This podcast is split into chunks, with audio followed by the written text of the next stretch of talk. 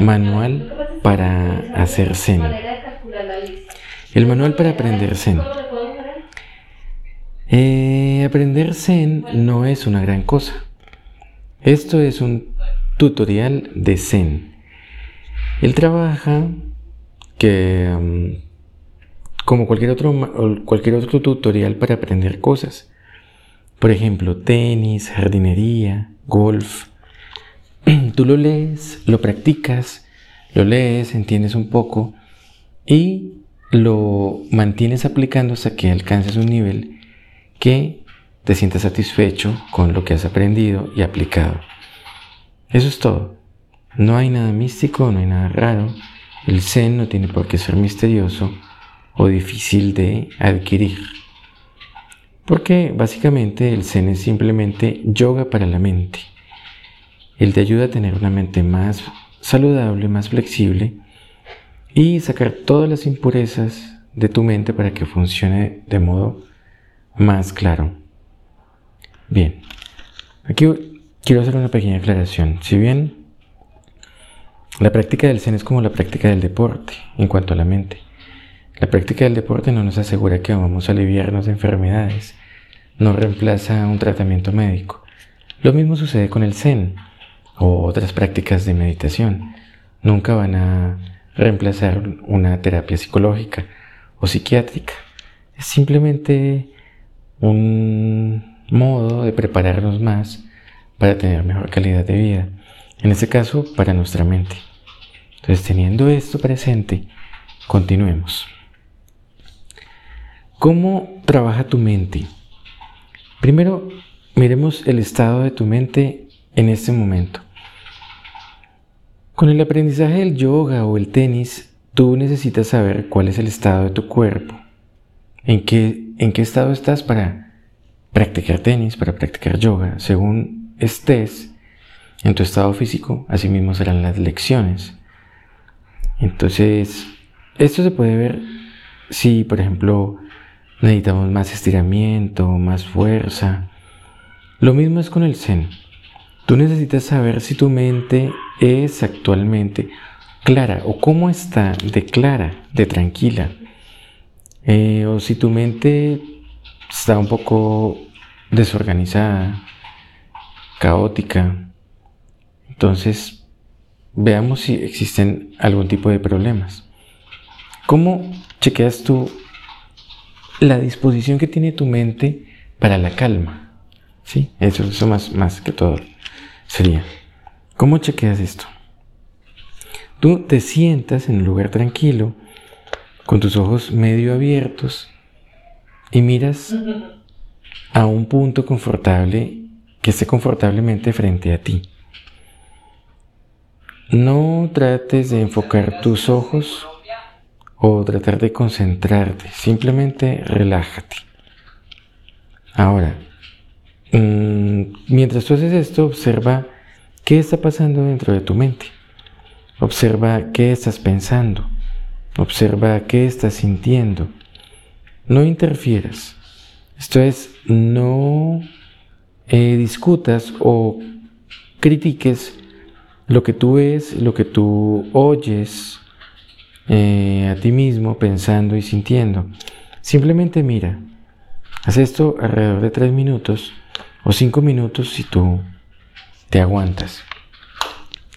Voy a poner mi temporizador y vamos a hacer esa primera, primera pequeña práctica de tener tres minutos con esta observación de, de un punto frente a ti y simplemente observar qué pasa en tu mente. Esto es para diagnosticar qué tan dispuesta está nuestra mente para entrar en la calma. Vamos a ver.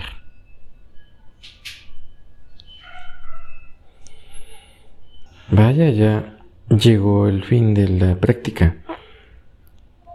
Sentí que me demoré menos. Ayer, cuando hice la misma observación, sentí que el tiempo pasó más despacio. Esta vez sentí que el tiempo pasó muy rápido. Debe ser que no estoy concentrado por completo. Pero mm, la observación que, puedo hacer hoy de, esta pequeña mini, mini práctica es que, o sea, realmente no, no logré tocar la calma. Eso fue una vorágine de pensamientos y de sentimientos y de emociones que no, la verdad, no, no toqué la calma, no, me doy cuenta, ayer también me daba cuenta que mi mente no está entrenada para la calma. Nosotros por lo general estamos muy entrenados para pensar y muy entrenados para preocuparnos y manifestar emociones. Para apagar un poquito eso, no, lo estamos. Entonces, creo que ese es la, el motivo de este pequeño ejercicio. Entonces nos dice, finalizó, ¿cómo fue? Que observaste, que te descubriste a ti mismo teniendo un montón de pensamientos apareciendo de la nada en tu mente o, o eran pocos. ¿Cómo fueron tus emociones? Eh, fuiste de diferentes estados desde la calma, la ansiedad, estar aburrido, estar irritado. Sí, muchas de esas cosas sí, sí las sentí. Tú has logrado algo que muy pocas personas se preocupan por hacer. De hecho, tú te has asomado al cuarto de maquinarias de tu mente y has visto cómo tu mente trabaja. Esto es único, pues nosotros tenemos una mente que es muy característica. Nosotros nos hemos asomado cada uno a nuestra propia mente con ese ejercicio, pero todos somos únicos, diferentes. Así que tu mente, lo que has visto, la dinámica que has, que has encontrado, no será la misma que la de otra persona. Todos tenemos nuestros propios pensamientos. Perdón nuestros propios pensamientos, nuestra, propia velocidad a la cual los producimos. Tenemos nuestras propias emociones. Así que es importante que tú aprendas cómo tu propia mente trabaja y no aplicar las observaciones de otras personas u otros estilos a ti mismo. Debes encontrar el funcionamiento y la observación de tu propia mente como un todo y, y algo en lo cual debes reflexionar, pero solo es para ti. Otras mentes, otras, otras personas usualmente, tendrán diferentes ratas de pensamiento, serán diferentes a ti y Sería imposible, inclusive para gemelos, tener una mente parecida.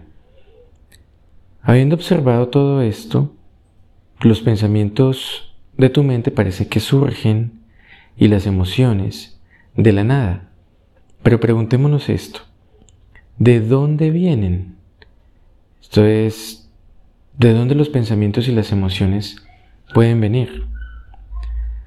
Tomemos un minuto o dos para pensar acerca de esto antes de continuar. Bien. ya que hemos hecho ese mini ejercicio en el cual nos llegamos a sentir un poco incómodos, porque esto es como cuando empiezas a hacer ejercicio, es muy incómodo. El cuerpo no se acostumbra a la exigencia.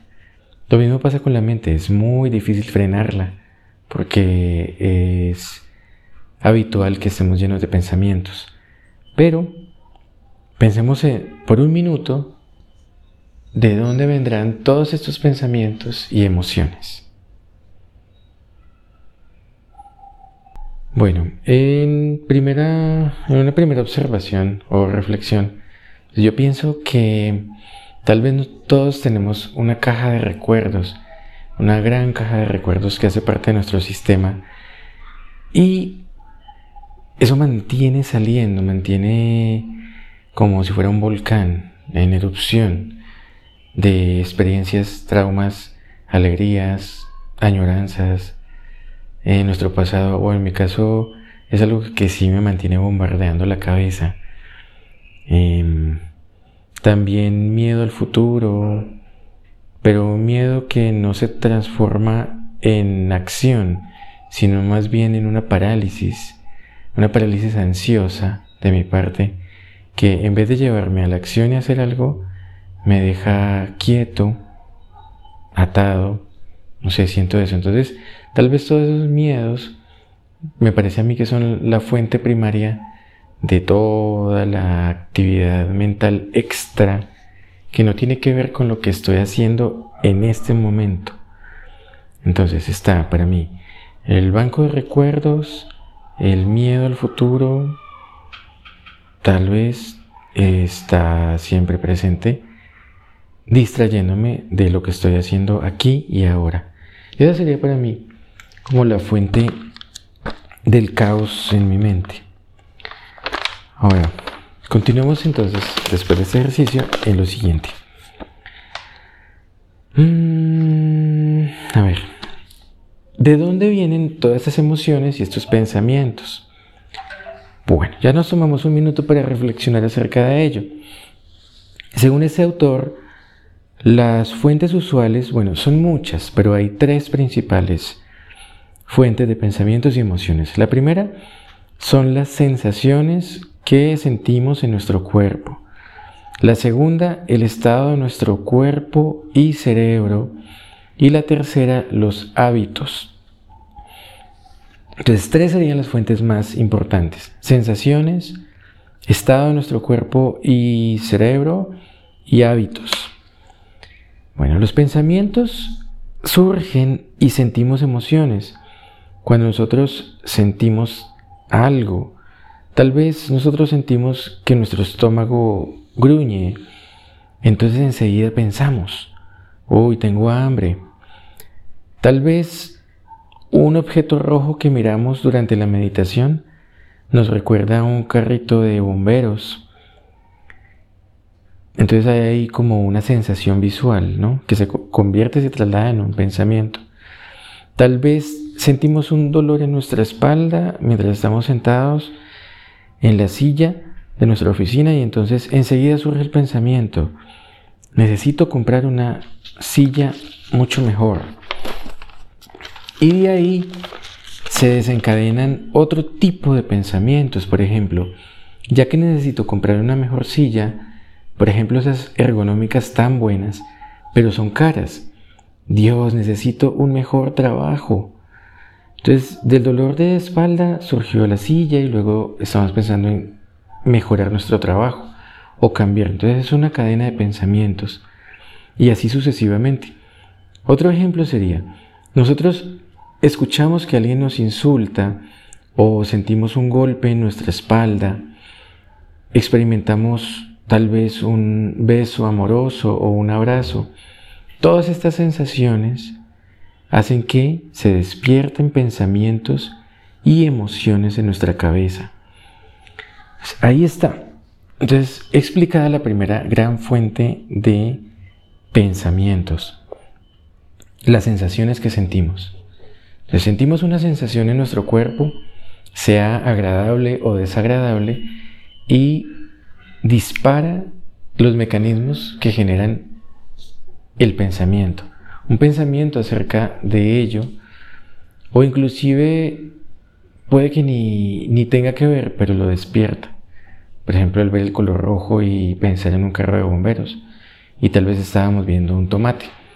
Entonces, son sensaciones muchas veces las que disparan que tengamos pensamientos y esos pensamientos desencadenan o vienen encadenados a otros y a otros y a otros y a otros. Bueno, miremos el segundo, la segunda fuente de, de pensamientos y emociones es el estado de nuestro cuerpo y nuestro cerebro. Por estado de nuestro cuerpo y nuestro cerebro queremos decir que son situaciones como las siguientes. Has trabajado derecho 48 horas, por ejemplo, entonces estás estresado O por ejemplo, has corrido una maratón de 40 kilómetros. O has ingerido antidepresivos o algunos químicos que alteran la mente. Puede ser alcohol, ciertas sustancias que alteran tus pensamientos y emociones. Y cuando ya hablan en sentido positivo, por ejemplo, estamos bien ejercitados, tenemos una buena cantidad de sueño, esto también genera diferentes pensamientos y emociones en nosotros. Entonces también, esta segunda fuente es, tal vez a veces estará fuera de nuestro control, otras veces dentro de nuestro control, pero es una fuente de pensamientos y emociones. El estado de salud o el estado eh, biológico, el estado bioquímico de nuestro cuerpo y nuestro cerebro. Finalmente, los hábitos. Cuando tú has pensado o has tenido un modo de pensar durante mucho tiempo, se generarán similares pensamientos y emociones, inclusive si lo que los originó primero ha desaparecido. Por ejemplo, si tus padres no te trataban con mucho respeto y mucho amor, mientras crecías, tal vez tú te sentías inseguro, tenías pensamientos depresivos. Em, tú, de manera legítima, puede que aún hoy tengas estos pensamientos y emociones, porque las circunstancias en las que tú creciste fueron así. Entonces, tus pensamientos y emociones son habituales, se han convertido en hábitos. Así, inclusive si tú te has independizado de tus padres, tal vez tus padres ya no están contigo, tienes una nueva familia, amigos que te aman te respetan, puede ser que tú estés siempre a la defensiva, tengas pensamientos depresivos y de pronto una baja autoestima. Eh, ¿Por qué? Porque ya no existen esas personas que, los, que digamos que los fomentaban, pero fue habitual en ti y continúas con ese hábito, aunque ya no están las causas originarias. Bueno, así que parece ser que el origen de nuestros pensamientos y emociones son involuntarias, ¿verdad? Bueno, vamos a repasar. Entonces, la gran mayoría, o bueno, los, las tres fuentes principales de pensamientos y emociones son las sensaciones de nuestro cuerpo, en nuestro cuerpo, el estado de nuestro cuerpo y cerebro, y tercero, hábitos. Hay pensamientos, qué bueno identificarlos. Hay pensamientos, creencias, eh, emociones que son habituales sería muy interesante determinarlos y saber que podemos hacer que cambien. Inclusive más fácil porque pues ya no están las causas originarias. Bueno, entonces parece que las emociones son involuntarias, ¿verdad? Pues la mayoría sí lo son. Básicamente las ideas y emociones simplemente surgen en nuestra cabeza nosotros pensamos que lo controlamos, pero, pero la mayoría de las veces simplemente estamos reaccionando, somos reaccionarios a cosas que no sabemos de dónde vienen. Y... A ver, espera, yo, yo leo en inglés esta parte porque no, no la sé traducir. Bien.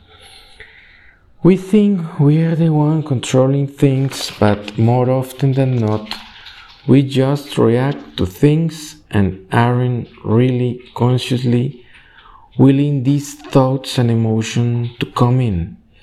But if you'll notice, I said those three are the usual source of thoughts and emotions. Other thoughts. Ah, bueno. Lo que pasa es que La mayoría sí son, no lo podemos controlar. Simplemente estamos reaccionando a eso.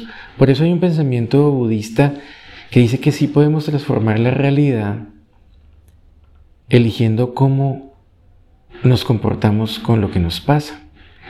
Entonces, porque como no lo podemos controlar, que aparezcan, pero sí podemos controlar el flujo de, ellas en, nuestro, en nuestra conciencia.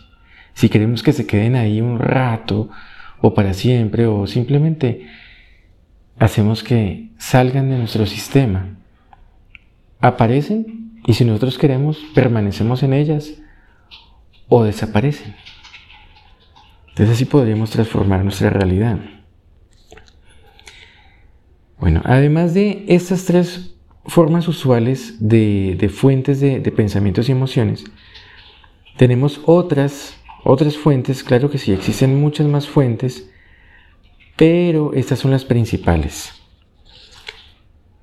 Pero ¿qué hacemos con las fuentes que son extrañas? Nosotros generamos pensamientos y emociones conscientemente cuando nosotros tratamos de resolver un problema o tratamos de controlar nuestros pensamientos.